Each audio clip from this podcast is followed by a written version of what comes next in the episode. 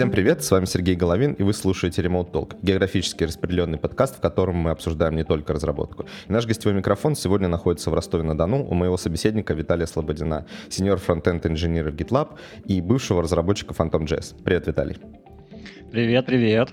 Да, давай по традиции, собственно, начнем а, с того, что ты просто расскажешь, как ты, в принципе, попал в программирование, с чего начинал и как дошел до фронтенда.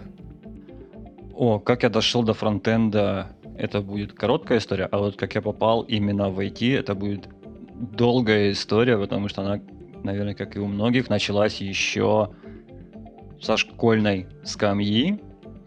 Э, в силу обстоятельств того, что у меня отец э, по работе занимался всякими электронными штуками, а именно он обслуживал большой импортный пресс для металлургической промышленности, и у него было такое очень крутое название профессии, именно должности инженер-электронщик. Поэтому, соответственно, в доме постоянно было куча всякой электроники, магнитофоны, видеомагнитофоны, компьютеры и все остальное – и поэтому интерес к этому у меня уже был довольно, проявился довольно рано. И я напомню, до сих пор помню забавный случай, когда э, в одиннадцатом классе я изучал большой такой талмуд по автокаду. Я совершенно не знаю, зачем мне нужно было этот автокад. Я даже не хотел э, заниматься именно вот проектированием э, моделей или чертежей в автокаде. Но я сидел, читал этот талмуд по автокаду. И потом это уже, получается, определило университет, куда я должен был поступить, куда я хотел поступить. Эм, я поступил на тогда еще модную, э, модную специальность, называется она IT-менеджер. То есть это такой в понимании э, нынешних реалий Team Lead или что-то еще выше, если расти дальше.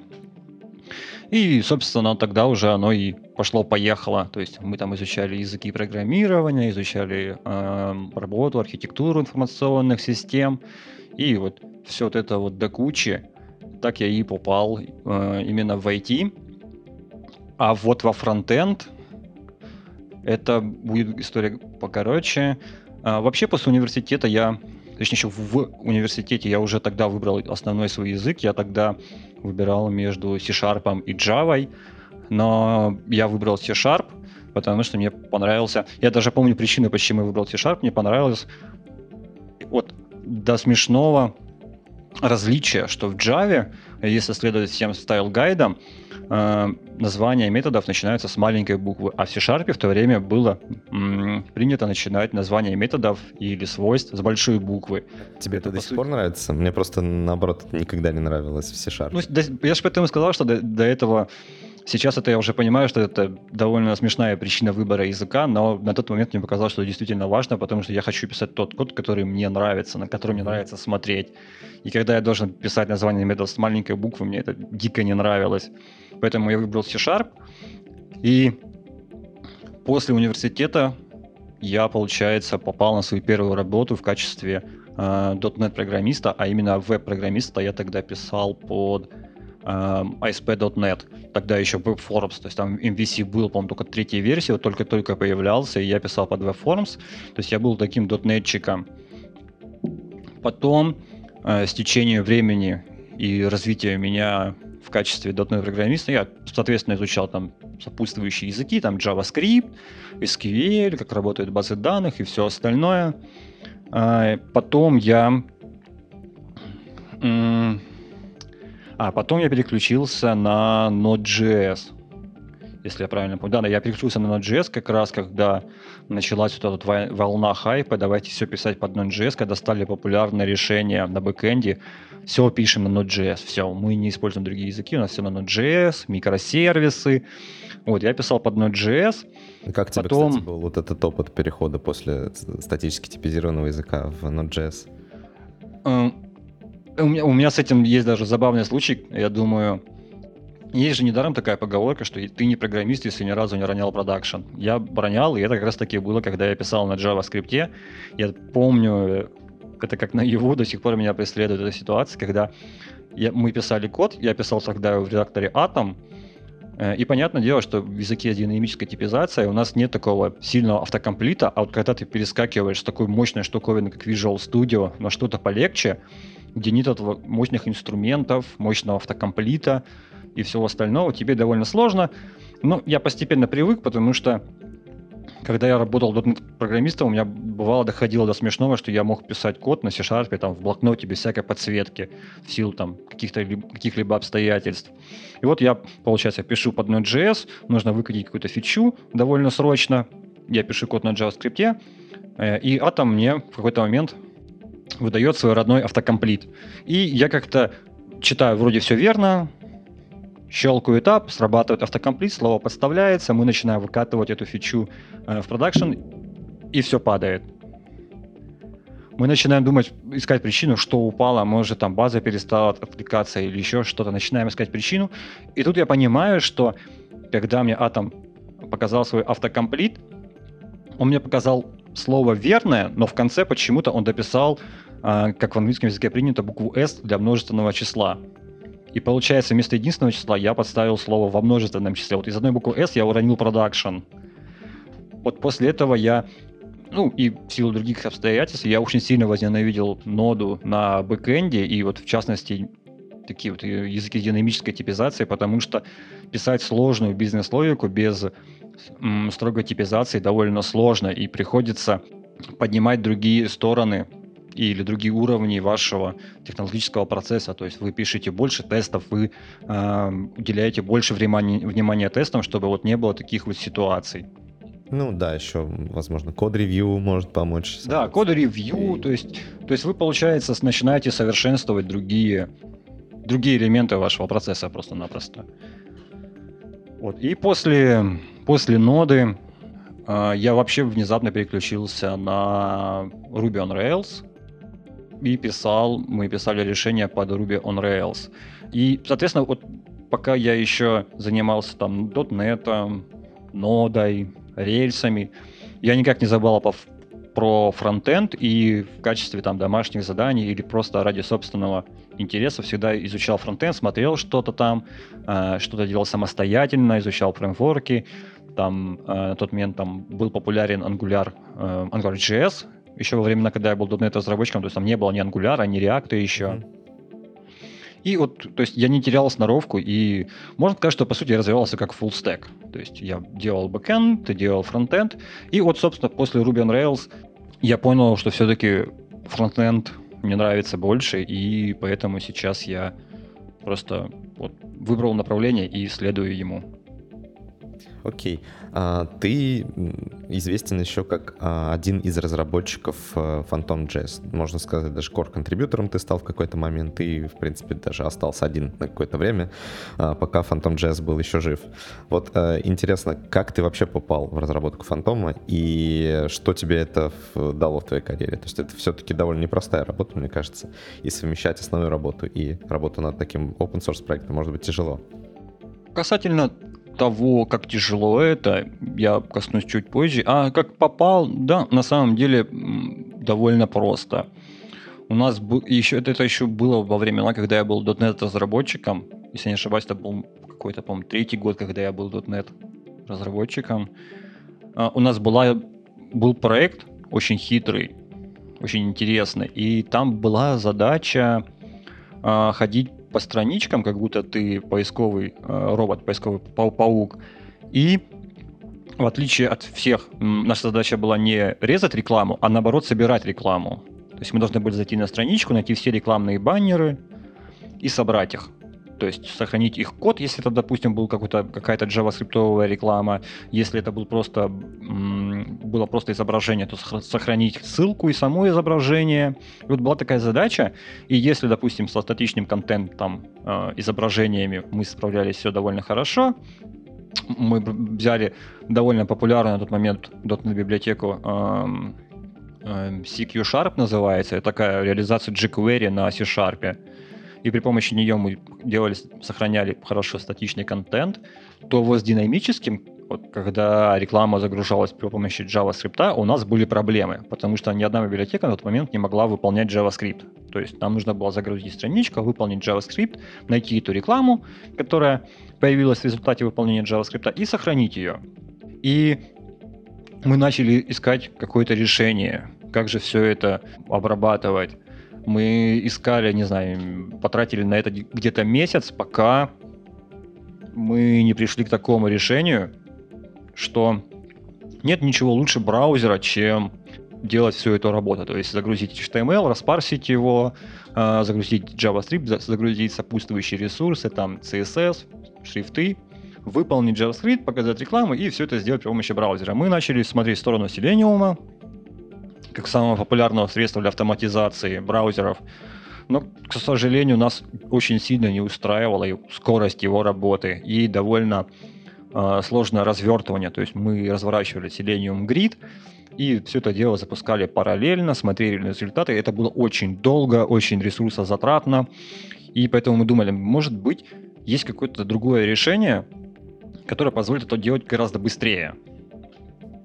И я тогда э, вот совершенно случайно наткнулся на этот проект, прочитал его описание, подумал, вроде что-то похожее на то, что нам нужно. И решил, ну, попробуем в бою посмотреть, как оно будет. И проблема была в том, что на тот момент э, у Фантома не было очень сильной или, или очень хорошей поддержки э, операционной системы Windows.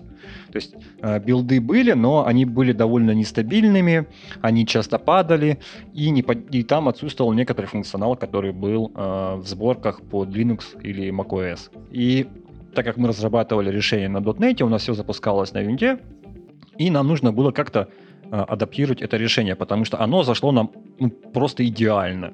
И нужно было как-то это а, адаптировать, чтобы оно работало более-менее стабильно. И мне, получается, выделили время на то, чтобы я... Ну, я сказал, что я могу адаптировать это решение, и оно будет работать стабильно. В отличие от, скажем, популярных решений на текущий момент, Phantom написан исключительно на C++ э, и фреймворке Qt с небольшой примесью JavaScript. Так как я уже знал C++, Qt я тоже ковырял в свободное время, то есть я был знаком со всеми технологиями, которые мне нужны были, чтобы написать какие-то патчи. И пошло-поехало, я отправил там один патч, я отправил второй патч. Это все патчи касались именно операционной системы Windows.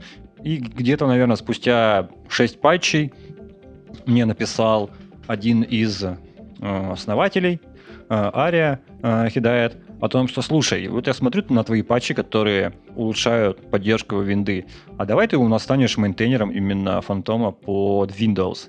Ну и недолго думая, я согласился, и таки, таким образом мы начали э, развивать проект. Мы выпускали версию за версией, что-то улучшали, иногда, конечно, что-то ломали.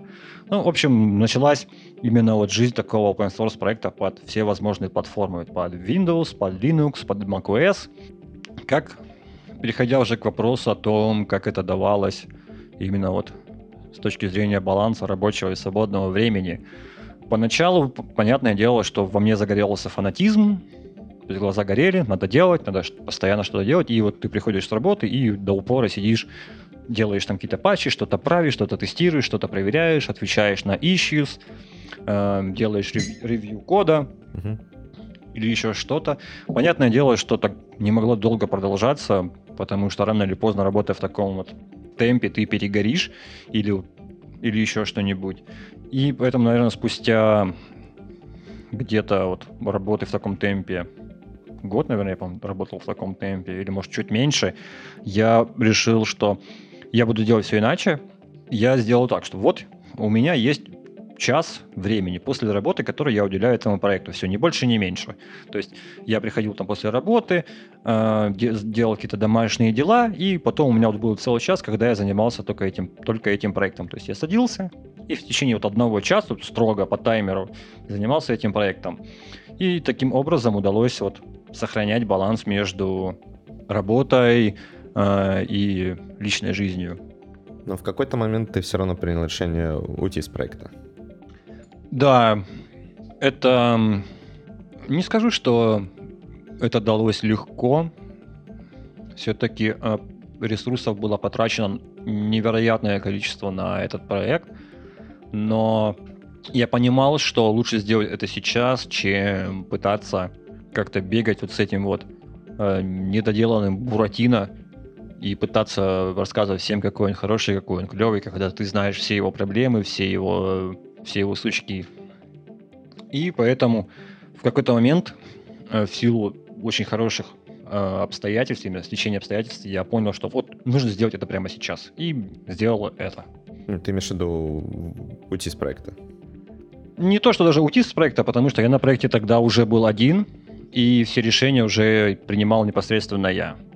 Ну, то есть, по Поэтому... сути, решение о прекращении поддержки Phantom.js. Да, да, я просто объявил об этом и все. Вот интересно, а как долго ты вообще, кстати, один оставался на проекте еще? Если пытаться посчитать это по времени, то это где-то год, наверное, был, может быть, чуть больше. Точно не скажу. Я помню, что версию 2.0 я выпустил полностью в одиночку. Это когда мы переезжали с Qt версии 4 на Qt 5. Э, тогда потом мы еще выпустили последнюю стабильную версию 2.1.1.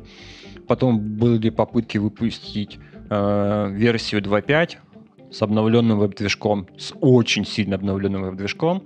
Но, к сожалению, э, из-за того, что я был один, и, понятное дело, приходилось поддерживать невероятное количество платформ, это было дико сложно. Mm-hmm. Точнее, даже не то, что дико сложно, это было очень время затратно. То есть один билд, э, точнее подготовка одного билда под одну систему могла занимать там неделю.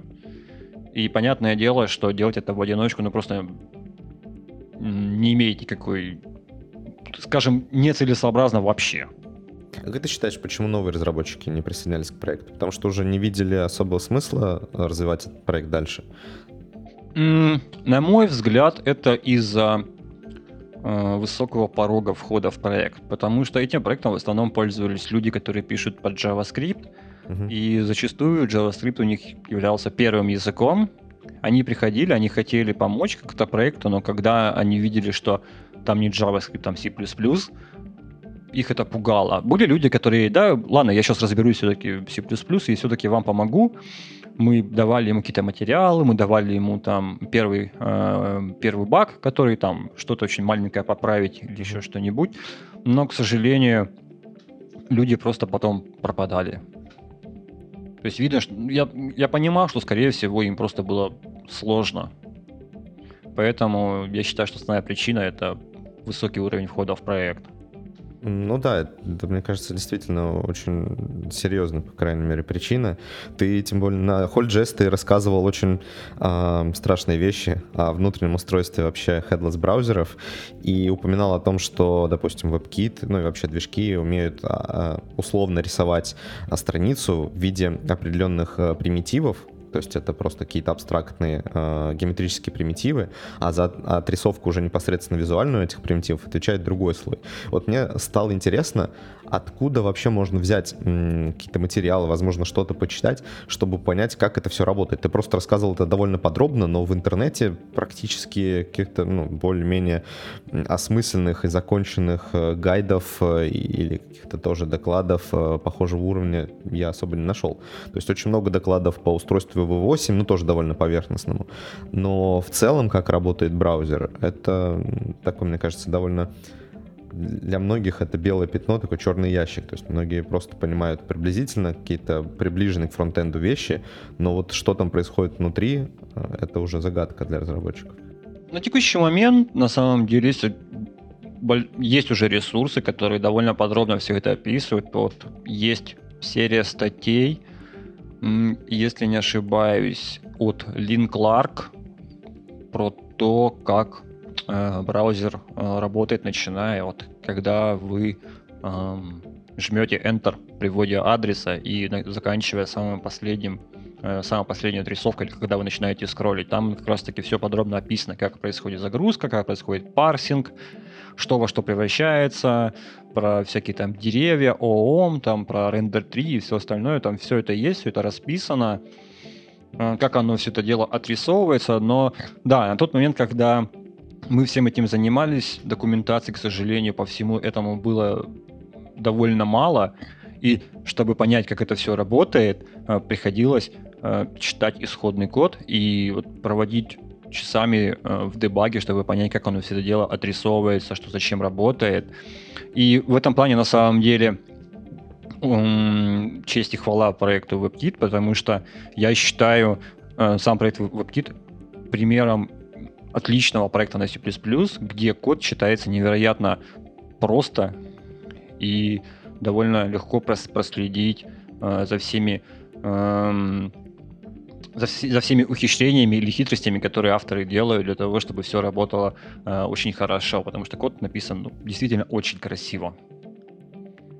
А есть ли что-то подобное, типа Contribution Guide? Я просто в какой-то момент немножко контрибьютил в Дэна, это вот новый проект Райана дал, mm-hmm. и, э, ну, до этого в Ноду немножко, и в Ноде были тоже у меня такие проблемы, что не очень понятно, с чего вообще начать, куда посмотреть, как здесь все устроено. То есть, э, по большому счету, ты просто берешь и разбираешься с исходниками. А в Дэна мне очень понравилось, что один из разработчиков написал такую статью, в которой он написал подробно, э, что, где, куда смотреть, там вообще и по шагам, по сути, проводит э, как за ручку а, любого нового разработчика вот в этот, в этот проект. То есть просто показывает, если мы хотим сделать вот что-то, допустим, на уровне раста, то мы идем там сюда, делаем вот это, там оно вот таким-то образом соединяется с э, user space JavaScript, и вот начинает работать. Есть ли что-то подобное для, там, не знаю, для разработчика headless браузеров? Я не скажу, что есть прям очень сильно подробная документация. Есть два способа, на мой взгляд, как можно начать контрибьютить. Первое — это непосредственно нужно разбирать исходный код. И второе — это спрашивать вопросы, которые у тебя появляются во время э, того, как ты читаешь исходный код. Потому что разработчики э, э, разработчики не сидят и, и молчат, не отвечая на ваши вопросы. Наоборот, если пойти, пойти в Ирку, в каналы там Chromium или еще что-нибудь, WebKit, то авторы, если вы зададите вопрос, они довольно охотно отвечают и э, рассказывают, как нужно делать, как, куда нужно смотреть, что нужно копать. Да, проблема в том, что документация довольно скудная, что у Chromium, что у WebKit, как именно все это работает внутри. И с одной стороны, я понимаю, Почему нет такой документации? Потому что эти оба проекта невероятно большие, невероятно сложные, и пытаться писать еще для этого документацию, это нужно вот иметь отдельную группу людей, которая будет заниматься исключительно тем, что писать документацию, и потом эту документацию еще должны проверять инженеры, чтобы подтвердить того, ага, да, вот эта страничка правильная, а вот тут написано не совсем корректно. То есть я понимаю, что э, одним из способов, скажем, поддерживать своего рода такую документацию является написание хорошего, аккуратного, чистого кода. И вот, как мне кажется, инженеры, команды и вообще кто, получается, контрибьют WebKit, они довольно хорошо, довольно хорошо у них получается эта роль, потому что их код читается легко и, скажем, если не получается понять это с первого раза прочтения, то можно прочитать второй, третий, четвертый, и потом уже становится понятно, что здесь происходит. Ну, а если все равно непонятно, то всегда можно пойти и спросить помощи непосредственно у инженеров, которые, как мне кажется, они всегда готовы помочь. Окей. Okay. А, ты uh, делал доклад сквозь open source к звездам, и в нем подробно рассказывал вообще о важности open source, почему open source, uh, контрибьюция open source это довольно хорошее uh, занятие, почему это может быть важно, и что это может вообще разработчику дать. Вот что тебе непосредственно uh, дал опыт контрибьютинга в uh, Phantom.js? На мой взгляд, основное, что он мне дал, это именно прокачка софт-скиллов. Невероятная прокачка. То есть приходилось очень много коммуницировать с комьюнити и с другими разработчиками. И вот прокачка этих скиллов была невероятно сильная, пока я занимался этим проектом. Я уже эм, не сильно так считаю, что а, оно мне дало, там, скажем, понять больше там C++, там, или то, как работают браузеры. Да, это тоже есть, но основным эффектом я считаю именно прокачка софт-скиллов именно. Это то, что дает тебе а, open source. Окей, давай тогда перейдем уже непосредственно к твоей текущей работе. Сейчас ты работаешь в GitLab. Собственно, да. Ты работаешь э, Senior Software Engineer в GitLab и пишешь, получается, на Vue и э, Ruby, возможно, если ты пишешь вообще на Ruby. До этого ты в каком-то, ну, по-моему, в подкасте Андрея Смирнова Frontend Weekend упоминал, что ты ненавидишь JS, но сейчас, я так понимаю, ты очень плотно им занимаешься, потому что во Vue э, TypeScript не очень хорошо работает, и вы пишете, я так понимаю, на JavaScript. Да, все верно. Э, мы пишем на JavaScript, были попытки привнести TypeScript, но я думаю, что сейчас, наверное, не получается, но в будущем, скорее всего, будет какая-то миграция на TypeScript. Касательно выражения, что я ненавижу JavaScript, да, так и есть, я до сих пор его ненавижу. Например, я считаю, что классы — это рудимент, который принесли в JavaScript непонятно зачем.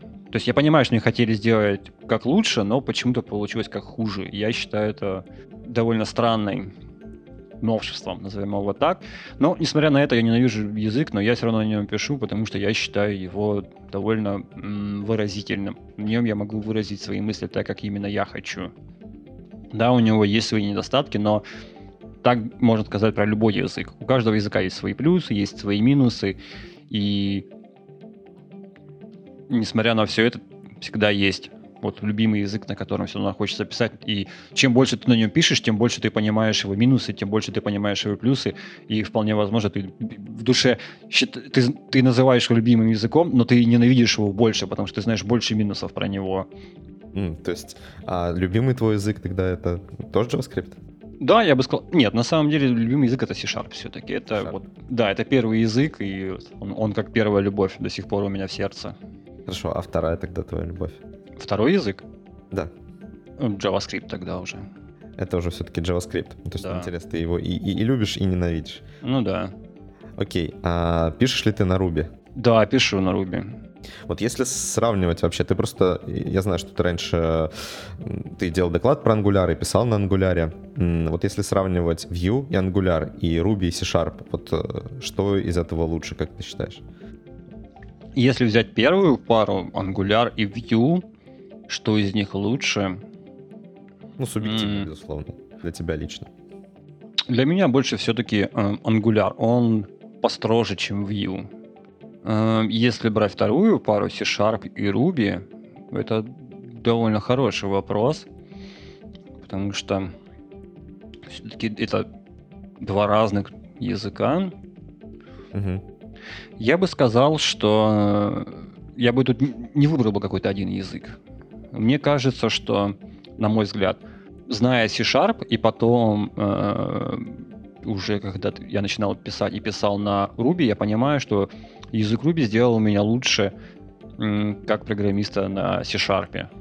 То есть все эти их э, подходы, все их точнее, традиционные подходы, например, о том, что метод не может быть э, больше трех строчек, э, и о том, что нужно писать человека, хороший человека читаемый код. Э, конечно, это можно было делать в C-Sharp, но когда я писал на Ruby, я потом понимал, что если бы я сейчас опять перешел на C-Sharp, я бы писал гораздо более лучший код. Поэтому я бы не выделил тут какой-то язык, которому тот язык, который нравится мне больше, C-Sharp или Ruby. Мне нравятся эти языка в равной степени. А, ну, понятно, почему, кстати, Ruby был выбран для GitLab, да, потому что все-таки, по-моему, GitLab начинался как э, Ruby on Rails проект.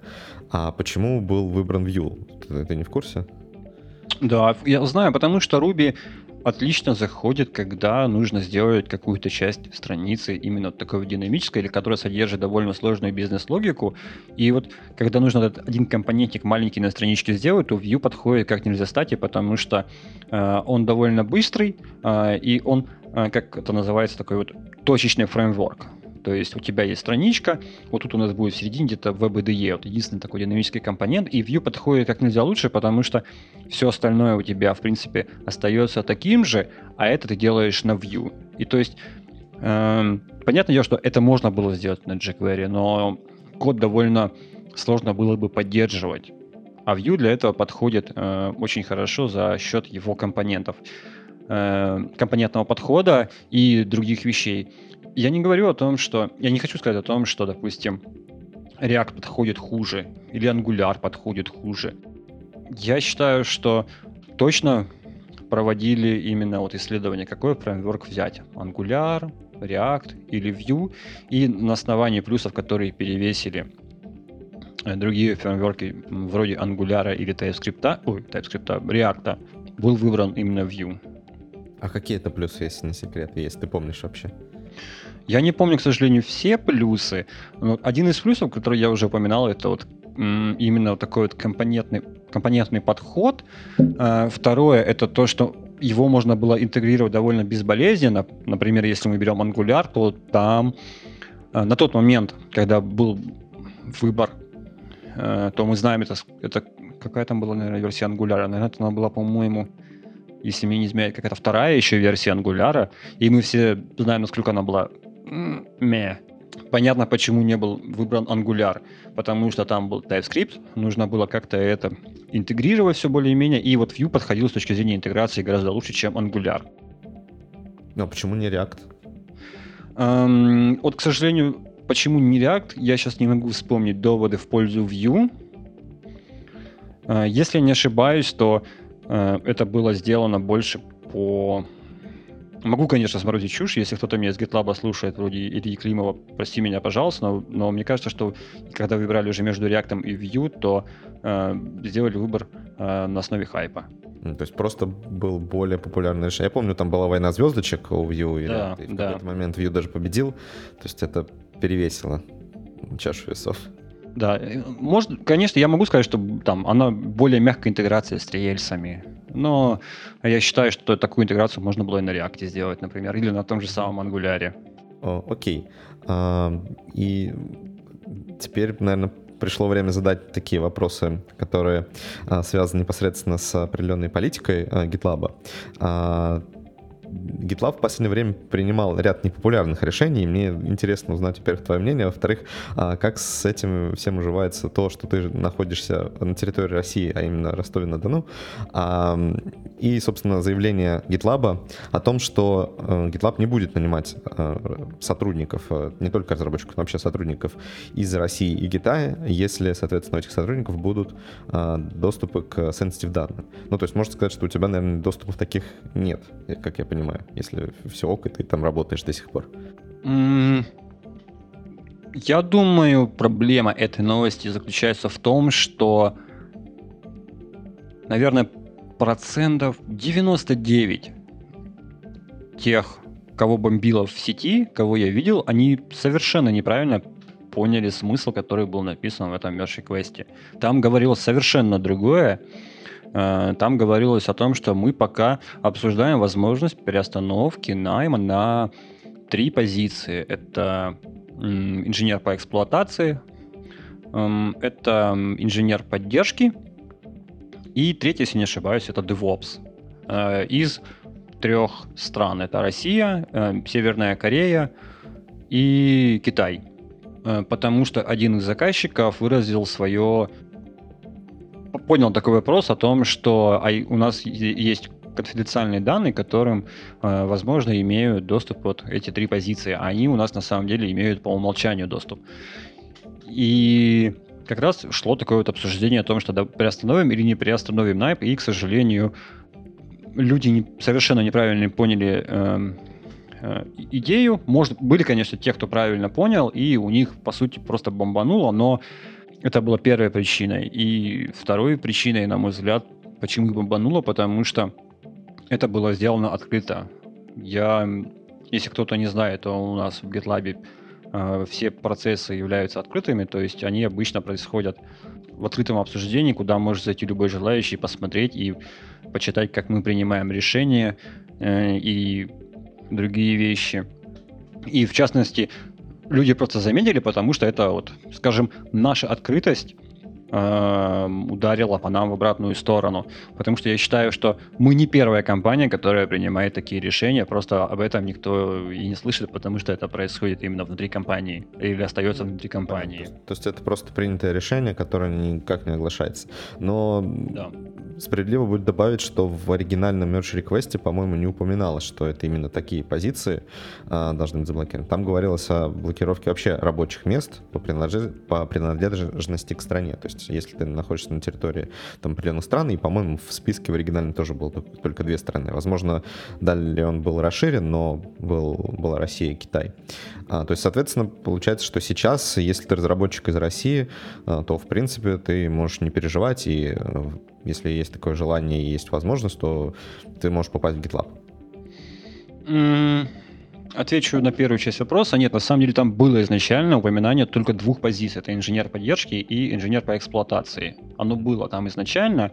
Второе, можешь ли ты попасть в GitLab на текущий момент? Если ты из России, то, к сожалению, отвечу, что нет. Эм, у нас... Да, уже не можешь, потому что у нас есть... У нас по России уже достигнут предел э, количества людей, которые мы можем нанимать оттуда. Это число 5. Есть и, 5 сотрудников. Э, да, пока суть в том, что эм, если мы хотим нанимать сотрудник из одной страны, мы хотим нанять э, сотрудников больше, чем 5, то мы как компания должны быть там представлены. То есть у нас должно быть там юрлицо. Uh-huh. Допустим, если это Нидерланды и близлежащие страны, это GitLab BV и вот все в этом духе. То есть у нас есть эм, скажем так, верхний кап, верхний лимит, по которому, который, эм, который есть у, у, у некоторых стран. В России сейчас это число 5, и если не ошибаюсь, мы, по-моему, даже сейчас чуть-чуть превысили этот лимит. У нас сейчас, по-моему, там то ли 6, то ли 7 сотрудников из России. И я думаю, что если вы пытаетесь сейчас попасть в GitLab, то я думаю, вероятность, наверное, процентов 80, что вам придет отказ, к сожалению. А как вообще попасть в GitLab? То есть как ты попал, например, туда? Попасть на самом деле очень просто. Достаточно просто Туда попасть точно, можно точно так же, как и в любую другую компанию. То есть идешь, смотришь вакансии, выбираешь то, что тебе нужно, э, отвечаешь на какие-то вводные вопросы, потом сидишь, ждешь. Если ты прошел первый скрининг резюме, то, понятное дело, тебя двигают на следующий этап. Э, из плюсов весь процесс найма или от того, как ты можешь попасть в GitLab у нас описан э, в нашем э, монструозном хедбуке, монструозном по размеру, где можно просчитать, как вообще проходит процесс вот, интервью, начиная там, когда кандидат сделал apply и заканчивая уже выходом на работу. Э, как я попал в GitLab, э, да, скажем, довольно просто. Я просто увидел Э, я, точнее, уже тогда знал, что там работает Денис Мишинов. Потом я внезапно увидел, что там уже работает и Илья Климов, а потом я еще узнал, что там еще и работает Наталья Теплухина, один из э, core-разработчиков Vue.js. Я сижу и думаю, понимаю, я тоже хочу там работать. И пошел и плавиться просто на вакансию. И все, в принципе. Весь процесс у меня на самом деле занял э, где-то два месяца, наверное, вот весь процесс интервью. А сколько было всего интервью? Технических, например? Технических интервью было на самом деле, можно сказать, что два, но я считаю, что полтора, потому что первое интервью было техническое, а второе это больше было э, поведенческое интервью. Но там все равно были вопросы хоть как-то связанные с технологиями. Если не секрет, какого рода вопросы задают на интервью? Это не, на техническом задают разнообразные вопросы, но у меня было техническое интервью, где мы решили просто немножко описать код. Uh-huh. Мне дали задачу, что напиши функцию, которая на вход принимает строку, на выход она должна дать ответ true false. И как первым, первым этапом этого задания было, что мы должны проверить, что если в этой строке э, если в этой строке встречается хотя бы один раз каждая буква алфавита латинского, английского, то функция должна вывести true. Если, допустим, нет какой-то одной буквы, ну, эта буква не встречается в этой строке, то функция должна вернуть false. Mm-hmm. И потом, постепенно, когда я эм, рассказывал, как я буду это дело решать, мы писали код, там добавляли всякие дополнительные условия, там пограничные или еще что-нибудь. И все, все это длилось, наверное, минут, наверное, где-то 50. Весь, весь этот процесс. Есть вот, вот это, по сути, все техническое интервью из этой задачи состояло. Ну, там, Нет, там, конечно, были, были еще вопросы, да, знали ли я Vue, чем он отличается от других фреймворков, какие у него плюсы, какие у него минусы. Мы потом даже, по-моему, поговорили немножко про CSS, но там, по-моему, было вообще 2-3 вопросика. Угу. И, в принципе, все. А, меня, допустим, был хороший вопрос, вот, который, на который я могу очень долго рассказывать, отвечать. А меня спросили, э, что мне нравится в JavaScript, что мне не нравится в JavaScript. То есть... Ты упоминал про классы, то, что тебе они не нравятся. Да, я упоминал про классы. Окей. А есть еще один непопулярный момент, который буквально тоже недавно произошел в GitLab. Это добавление сбора метрик в, собственно, стендалон поставках а, платных а, GitLab. Но, правда, после там, определенной шумихи, которая была поднята в интернете, эту штуку, по-моему, сделали то ли опционально, то ли вообще убрали то есть сбор метрик вообще убрали. А, как ты считаешь вообще вот такие изменения в GitLab, а, это какой-то плохой знак или это ну просто довольно э, планомерное развитие и ничего удивительного не происходит на самом деле? Я не считаю это плохим знаком того, что мы, допустим, развиваемся куда-то куда не туда. Я считаю, что это было просто неправильное решение, просто ошиблись.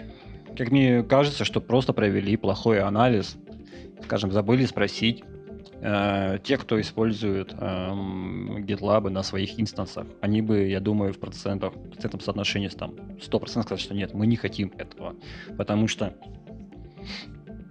это решение. То есть, мне кажется, что когда было решение, давайте сделаем вот так, очень, скажем так, очень неправильно подошли к э, анализу того, что может произойти не так, что может пойти не так, если мы сделаем это решение.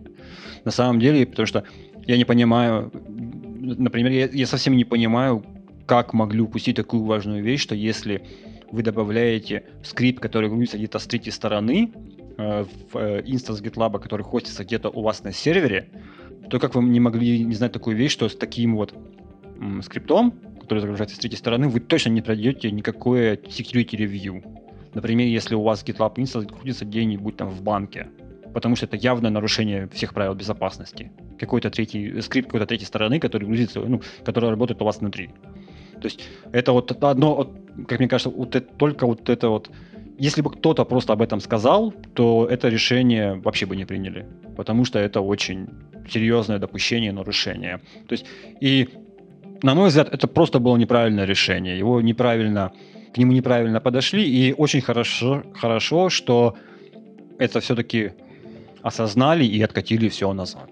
Ну да, это безусловно. А вот такие решения, это тоже в открытом виде обсуждения ведутся? То есть, вот, допустим, а, мы хотим добавить метрику, и, соответственно, вот есть там какой-то merge request или issue, и вот э, обсуждение этого issue.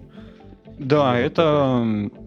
Да, у нас, наверное, вот все, что не касается каких-либо конфиденциальных данных, оно все происходит именно в открытую. То есть можно было найти э, этот issue, где обсуждалось именно э, вот внедрение такой метрики, точнее не метрики, а внедрение скрипта для сбора метрик. Неужели там никто не заметил, что это не пройдет просто э, security review в каких-нибудь компаниях типа банков? Я думаю, да, что скорее всего может быть, решение приняли очень поспешно, то есть не дали время людям посмотреть, почитать, подумать, и поэтому не выждали тот момент, когда придет разработчик и скажет, что нет, мы с таким решением не проб... ну, мы не сделаем так, что э, банки, которые используют GitLab, у, э, у них не пройдут ревью.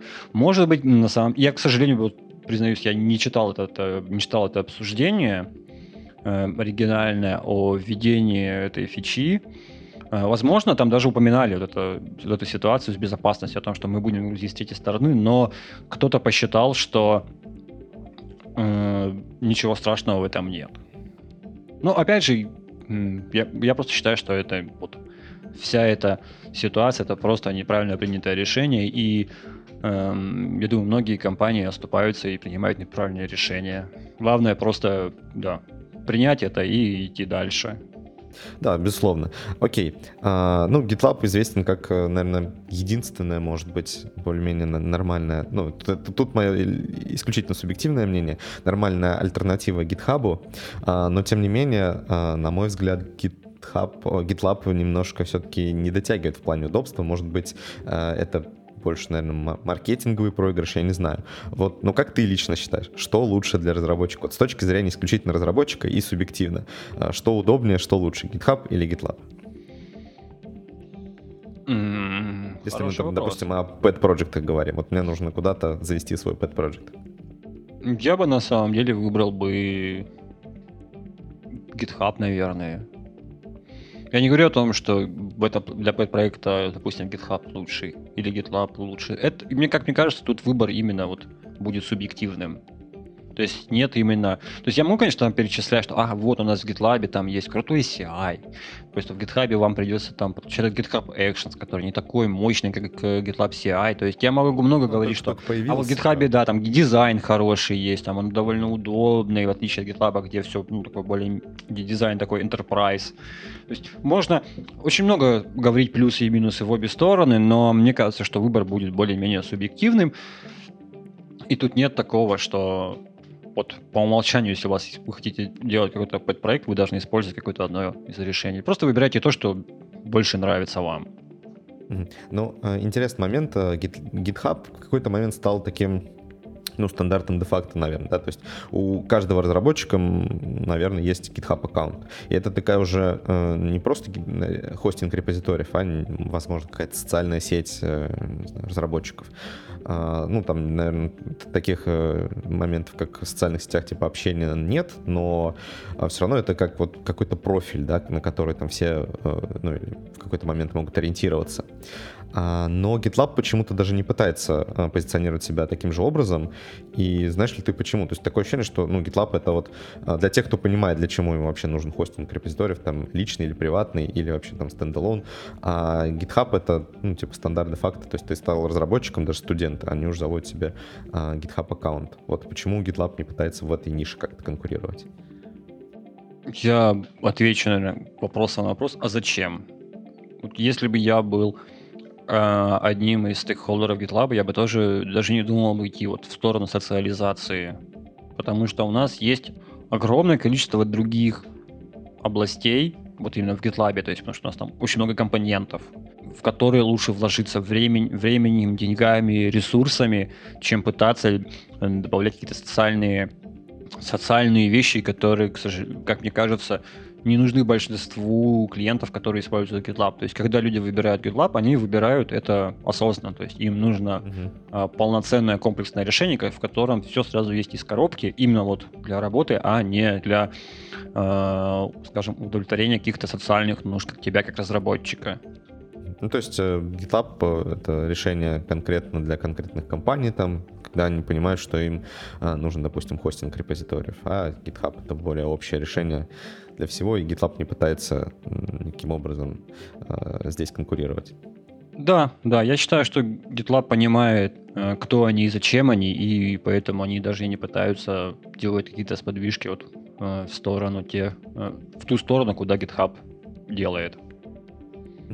Окей. А, выше я уже упоминал, что ты из Ростова-на-Дону, и Ростов, э, наверное, известен тем, что а, наряду там с некоторыми сибирскими городами а, в Ростове проходят довольно большие конференции. Вот проходила, соответственно, конференция GDC, South, South Dev Fest называется, да? И да. есть у вас еще большое сообщество JavaScript разработчиков R&D.js. Можешь рассказать вообще, и насколько мне известно, ты вообще был ну, как бы в группе тех людей, которые э, создавали эти вообще сообщества, как-то начинали их э, двигать, развивать и так далее. Можешь поподробнее рассказать о том, как вообще эти сообщества зародились и что из себя сейчас представляют? Да, могу. На самом деле зародилось это все в 2011 году, когда когда просто были популярны такие маленькие, очень маленькие сходки друзей, которые просто собирались как кружок по интересам. Они собирали, что-то обсуждали. И в какой-то момент нам стало, скажем, интересно, или, скажем, мы решили попробовать, а давайте попробуем сделать такой вот маленький метапчик. Попробуем именно вот вытащить больше разработчиков, скажем, эм, нам нужна вообще small в наш кружок по интересам, нам нужна свежая кровь. Давайте попробуем посмотреть вообще, сколько разработчиков э, придет на какой-нибудь, допустим, первый этап по веб-разработке или еще что-нибудь. То есть это просто мы решили сделать в качестве эксперимента, посмотреть, а что если? И был сделан первый этап по веб-разработке, на который на самом деле пришло огромное количество людей, если не ошибаюсь, там больше 70 или 80 человек пришло мы поняли, что ага, э, что называется, в этой проруби рыба есть. Давайте делать так, чтобы вытягивать именно разработчиков с их мест работы, с, э, из их домов, и а, объединять их вот под одной крышей на одной площадке для социализации. То есть у нас не было задач... Мы изначально мы, мы сразу поставили задачу, что когда мы делаем метап, у нас задача не сделать именно вот кайфовые доклады, не сделать прям бомбические доклады. У нас задача немного другая. Мы под хорошие доклады, мы делаем так, чтобы разработчики чтобы разработчики именно вот общались, чтобы они обменивались опытом, чтобы они находили тех людей, у которых э, схожие интересы. Допустим, они могут писать на одном языке программирования, они могут писать под одним фреймворком, они могут, не знаю, работать в одном и том же бизнес-центре, но на разных этажах, в разных компаниях, или они любят кататься оба на сноубордах. И у нас была задача вот вытащить как можно больше разработчиков и социализировать их. И после первого метапа пошло-поехало, мы начали, мы все это дело, скажем так, скооперировали под названием IT61, то есть IT и номер региона 61 Ростовская область, и начали делать именно метапы. То есть мы быстренько скоординировались, посмотрели, начали э, немного собирать статистику. Ага, вот следующий мы метап там делаем по Java, там, по бэкэнду, точнее, по бэкэнду делаем, следующий мы делаем по фронтенду, и мы там делали по .NET, то есть мы делали метапы по довольно большому количеству направлений. То есть у нас даже мы делали метапы по э, машин learning, мы делали метапы по функциональным языкам программирования, один, к сожалению. И таким образом мы делали, вот продолжали всю эту движуху где-то ну, лет пять, наверное, если я сейчас правильно посчитал. Да, где-то вот пять лет мы продолжали всю эту движуху, мы делали метапы, мы делали даже конференции, то есть у нас мы делали там TikiConf, это компания .Кипения делала конференцию, мы делали э, DevFest на Азовском море, то есть на базе отдыха, собирали под программистов. И на текущий момент я бы сказал, что все эти тусовки хоть в каком-то измененном виде, но продолжаются. А, например, то же самое RND.js, да, тоже не делают движуху. Вот недавно у нас был уже метап очередной по JavaScript, который собрал больше, там, по-моему, 200 регистраций и когда я помню, стоял на метапе, я смотрел в лица людей, я понимал, что если раньше я сказал, знал процентов 80 всех, кто приходил, то есть это были знакомые лица уже, то сейчас наоборот я смотрел, и я понимал, что 80% тех, кто сейчас пришли, я их вообще не знаю. То есть приток новых людей есть? Да, приток новых людей есть. Ну, это, мне кажется, очень хорошо, потому что обычно в... Ну, это, наверное, свойственно больше небольшим городам, но в небольших городах бывает так, что просто формируется определенный костяк, и этот костяк просто продолжает активность, но притока новых людей э, именно в рамках этого региона уже практически нет. Приходится там либо откуда-то звать гостей, соответственно, ну, либо, соответственно, какие-то делать выездные мероприятия и как-то кооперироваться, вот насколько мне, по крайней мере, известно. Но в Ростове, э, Ростов довольно большой город, это все-таки 2 миллиона человек, э, вроде сейчас, по крайней мере, э, по статистике там живет. Соответственно, мне кажется, у вас перспективы намного больше, чем у небольших городов. А есть ли, кстати, какие-то, может быть, комьюнити, которые ну, совсем небольшие, но ты тоже о них знаешь?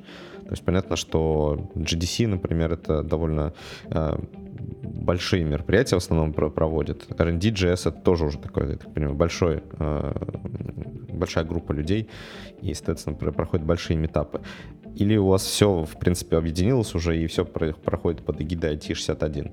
Нет, на самом деле, если я немного забегу назад, расскажу, что нет, у нас тоже были проблемы, несмотря на то, что город вроде такой большой, но у нас тоже были проблемы, когда мы делали, когда мы делали метапы. То есть, я думаю, самое больное, есть два, две, наверное, больные темы, когда ты делаешь метап. Первый, где найти докладчиков, Второй, а где это все проводить? Нужна площадка. Но если с площадкой о, в то время у нас было все более-менее хорошо, спасибо нашим друзьям из коворкинга места, то вот с поиском докладчиков это были проблемы. Если поначалу были люди, которые там спокойно вызывали, да, я расскажу что-нибудь, и я могу что-нибудь рассказать, то понятное дело, что с течением времени и с увеличением количества уже проведенных мероприятий, количество докладчиков-энтузиастов, оно сходило почти на нет. И приходилось искать именно людей, готовить их, чтобы они выступили с докладом. И рано или поздно мы тоже понимали, что э, ну, нельзя же постоянно делать метапы исключительно за счет локальных докладчиков. Потому что людям интересен опыт других компаний из других городов. Угу. Поэтому, понятное дело, что рано или поздно мы начали приглашать докладчиков из других городов. Например, на, по-моему, позапрошлый RND.js мы... Э, ой, мы... На прошлом RND.js э, ребята э, привезли Андрея Мелехова, чтобы он рассказал про... Э, если не ошибаюсь, он что-то про Node.js там рассказывал. И э, говорить о том, что э, сейчас все так же происходит под эгидой Отечества 1, ну, я уже не могу, к сожалению, потому что, э, на мой взгляд, Отечество 1 уже мертво.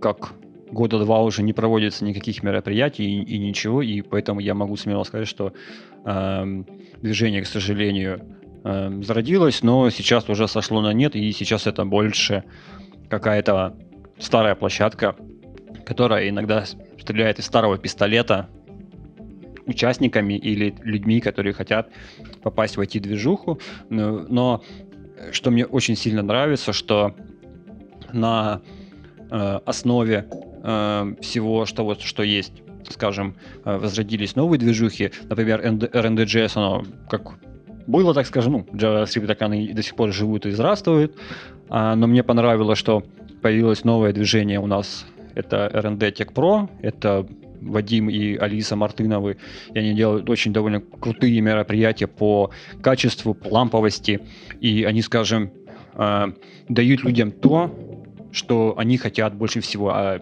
что нужно людям? Они, люди хотят просто мероприятия, куда они могут прийти, послушать хорошие доклады, посидеть в приятной обстановке, пообщаться со знакомыми людьми, познакомиться с новыми людьми.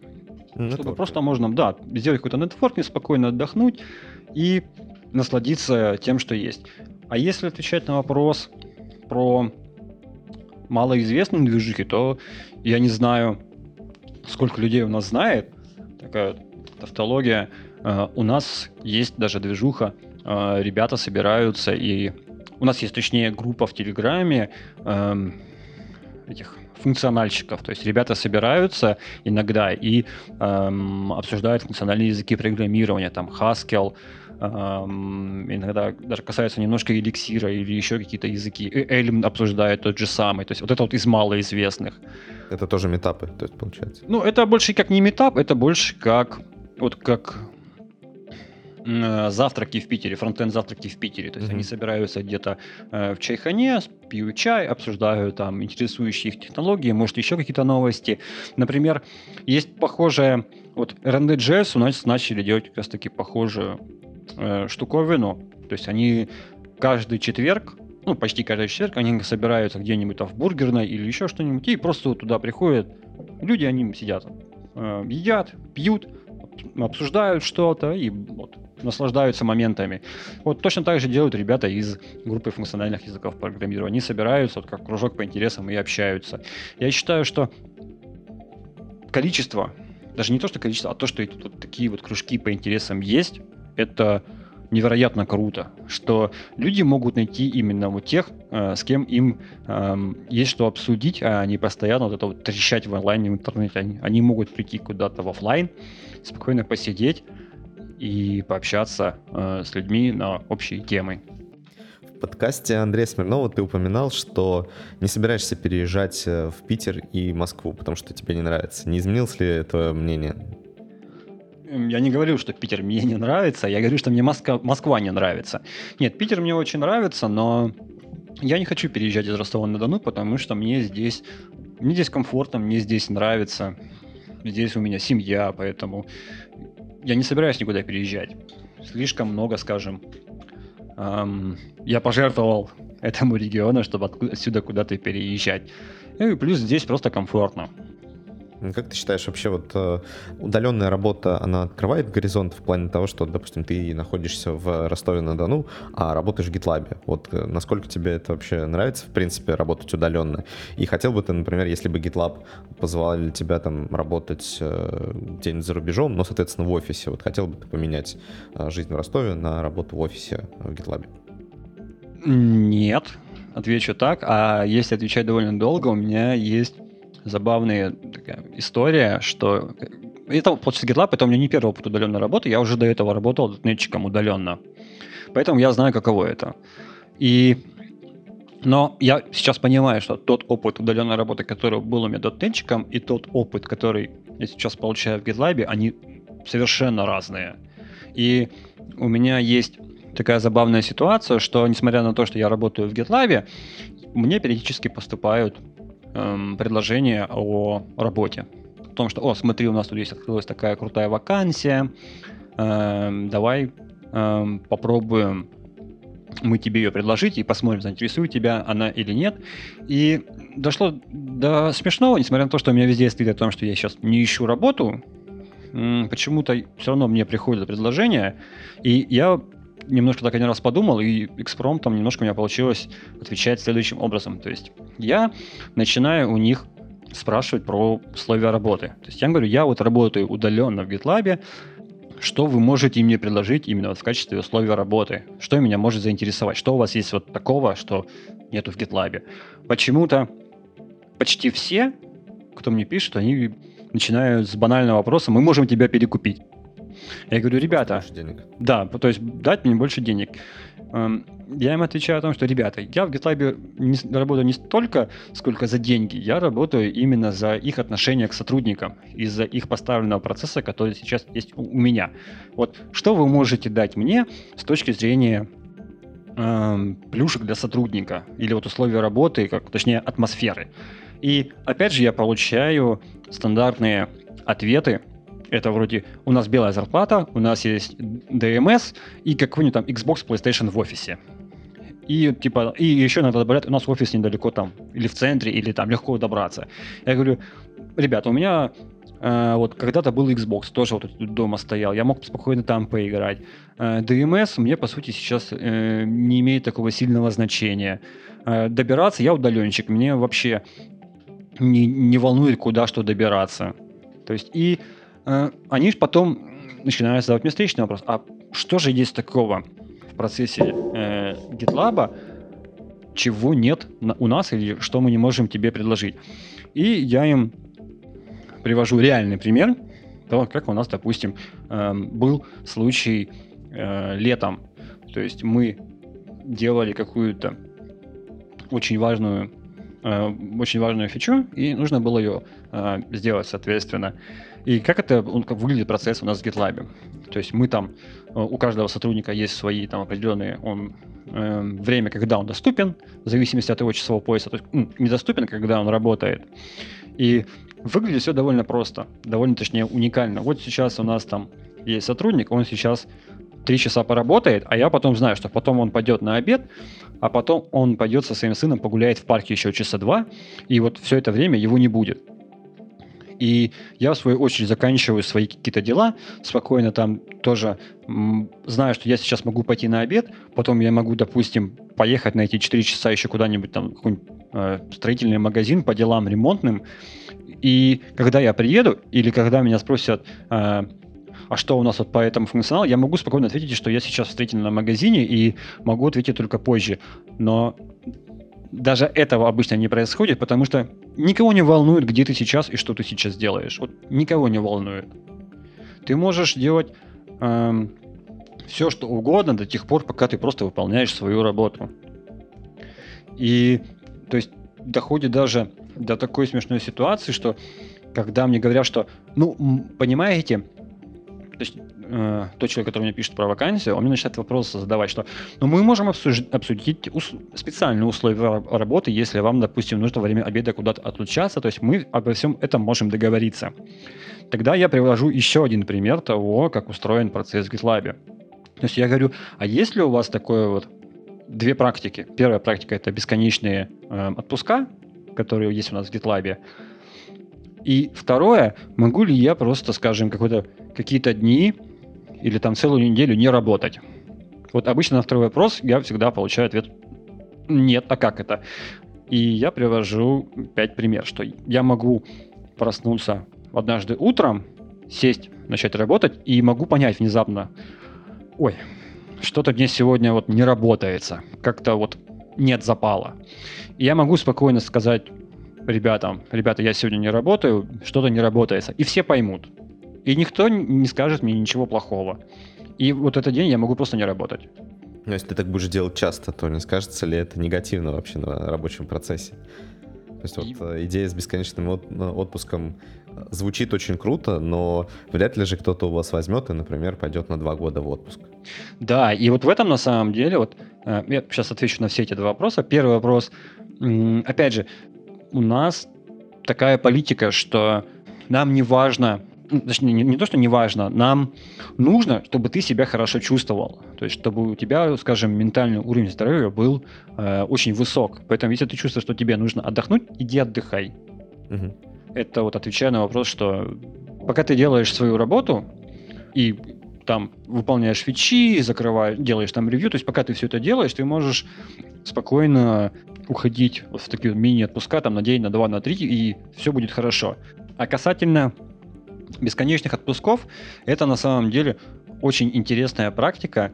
Эм, она связана с тем, что э, были исследования о том, что когда сотрудникам дают бесконечные отпуска, почему-то срабатывает что-то на уровне психологии человека, и никто никогда ну, там, там, насколько я помню, там два вывода сделали. Первый вывод о том, что люди перестают уходить постоянно в отпуска, ну, то есть там на две недели. Они, им легче взять там один-два дня в течение, там, скажем, месяца, чем уходить потом на две недели в отпуск положенный.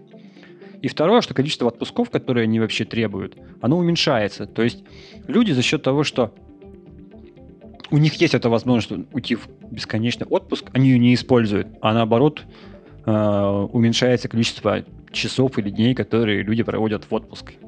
Мне кажется, это связано в первую очередь с тем, что вы все-таки работаете, наверное, удаленно в основном.